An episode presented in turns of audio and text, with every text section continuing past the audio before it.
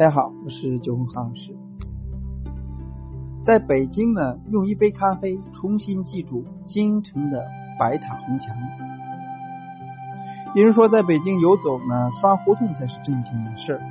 而当南锣鼓巷已经被游客挤得水泄不通，杨梅竹斜街也不再那么小众的时候了，还有哪条胡同能满足我们的好奇心，让人眼腔一亮呢？答案或许就在白塔红墙下。白塔寺的古老与重生，在北京市西城区阜成门内大街上走一走，你很快就会在一处处高低错落的现代化楼宇间看见一座与众不同的白塔。这里就是北京人俗称的白塔寺的妙云寺。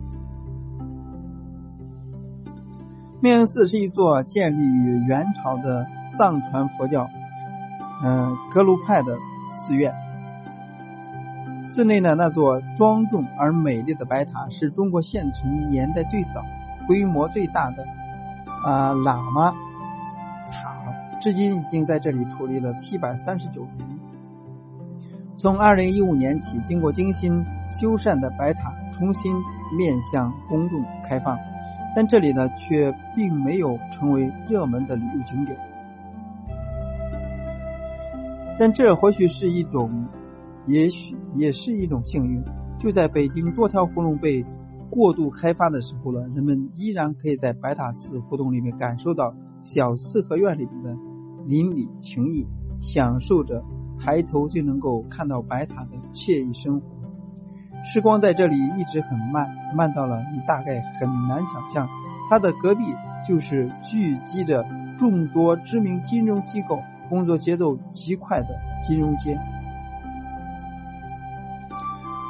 二零一五年，一群设计师发现了这个奇妙的、奇特的胡同街区，并在这里呢开了开始了一个名叫“白塔寺再生计划”的有趣尝试。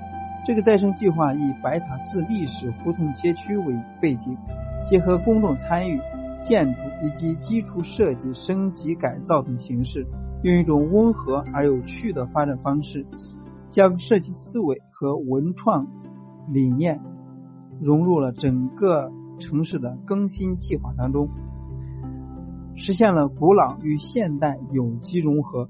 当老街区在保有韵味的同时，焕发新的生机。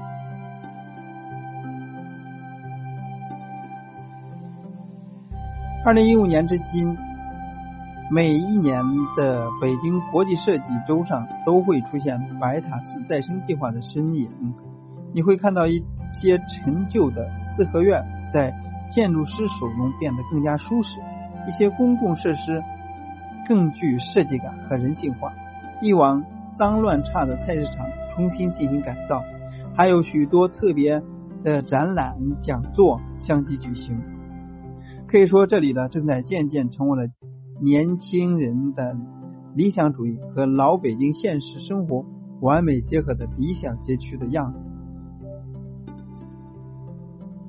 雄主在天台与白塔同框，在白塔寺旁边渐渐的小胡同里边。东家道二十六号有一家名叫“自在场头”的民俗，小小的木门很容易被人忽略。这间民宿里边隐藏着一家神秘却温暖的咖啡馆——熊主 Beer Brew。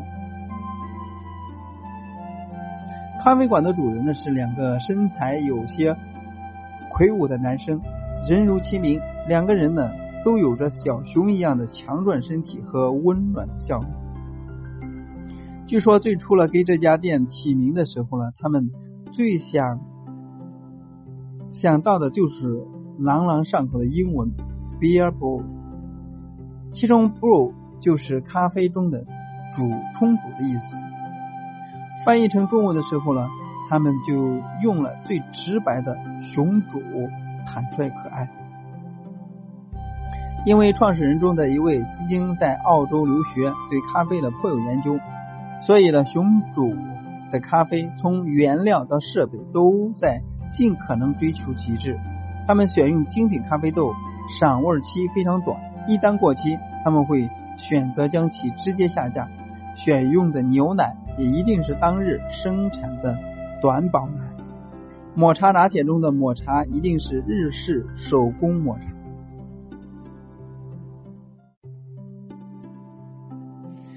正是这样严苛的标准呢，让熊主出品的咖啡呢，用于一喝就知道非常用心的特别标签。在咖啡店的旁边呢，有一个窄窄的楼梯直通天台，店主呢在天台山放置了舒适的桌椅，点缀了清新的鲜花，坐在这里抬头看白塔，几乎近在咫尺。在云淡风轻的日子里边，晒着太阳，望着白塔，喝一杯用心制作的咖啡，拍一张与白塔同框的照片，在高楼林立的北京看一场难得的日落，这是雄主带给我们最高的治愈。连咖啡把白塔镶进咖啡馆。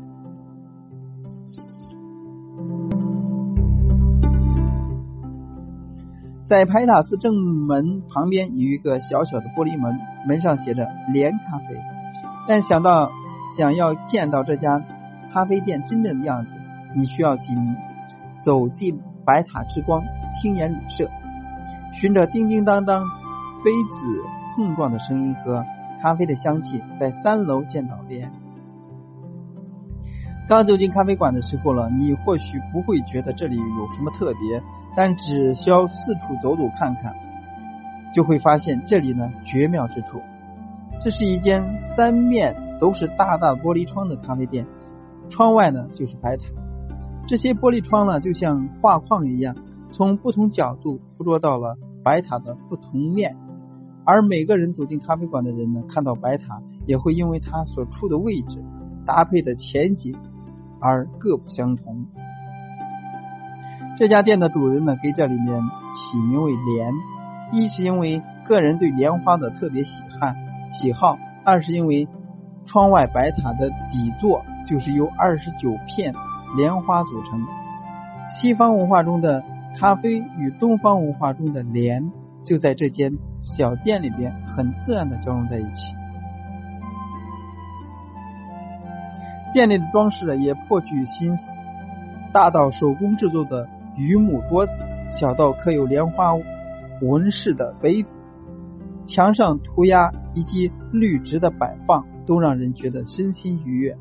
而在咖啡馆最里边的一块空间里边，还时常举办一些文艺活动，比如说读书分享、妙抄、工笔画、水彩画等。来参加的有近年年近六旬的老人，也有不到十岁的小朋友。还有很多追求生活品质、不断寻求更多自我表达空间的年轻人，他们在这间玻璃房里边呢，闻到咖啡的香气，沐浴着阳光和白塔之光，面带微笑，做着自己喜欢的事情。即便只是看着这场这样的场景，都会觉得幸福和满足。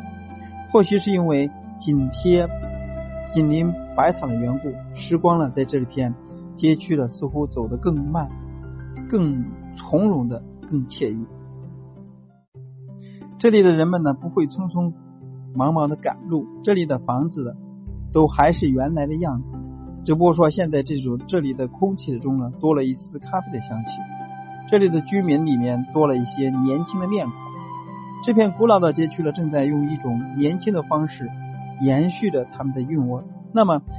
作为游荡着的我们，不妨就用一杯咖啡，用一个虚度的下午时光，重新记住京城里的白塔红墙。你想通过白塔附近的一些环境描述，以及两个熊主和连咖啡的陷入了，把中西文化完美的结合，让人显现。享受这种啊慢生活、品质生活、享受生活的氛围。记住，京城白塔下的红墙，这也是北京一抹难以忘怀的场景。有机会到北京可以去细细品味。今天的就到这里，下次再见。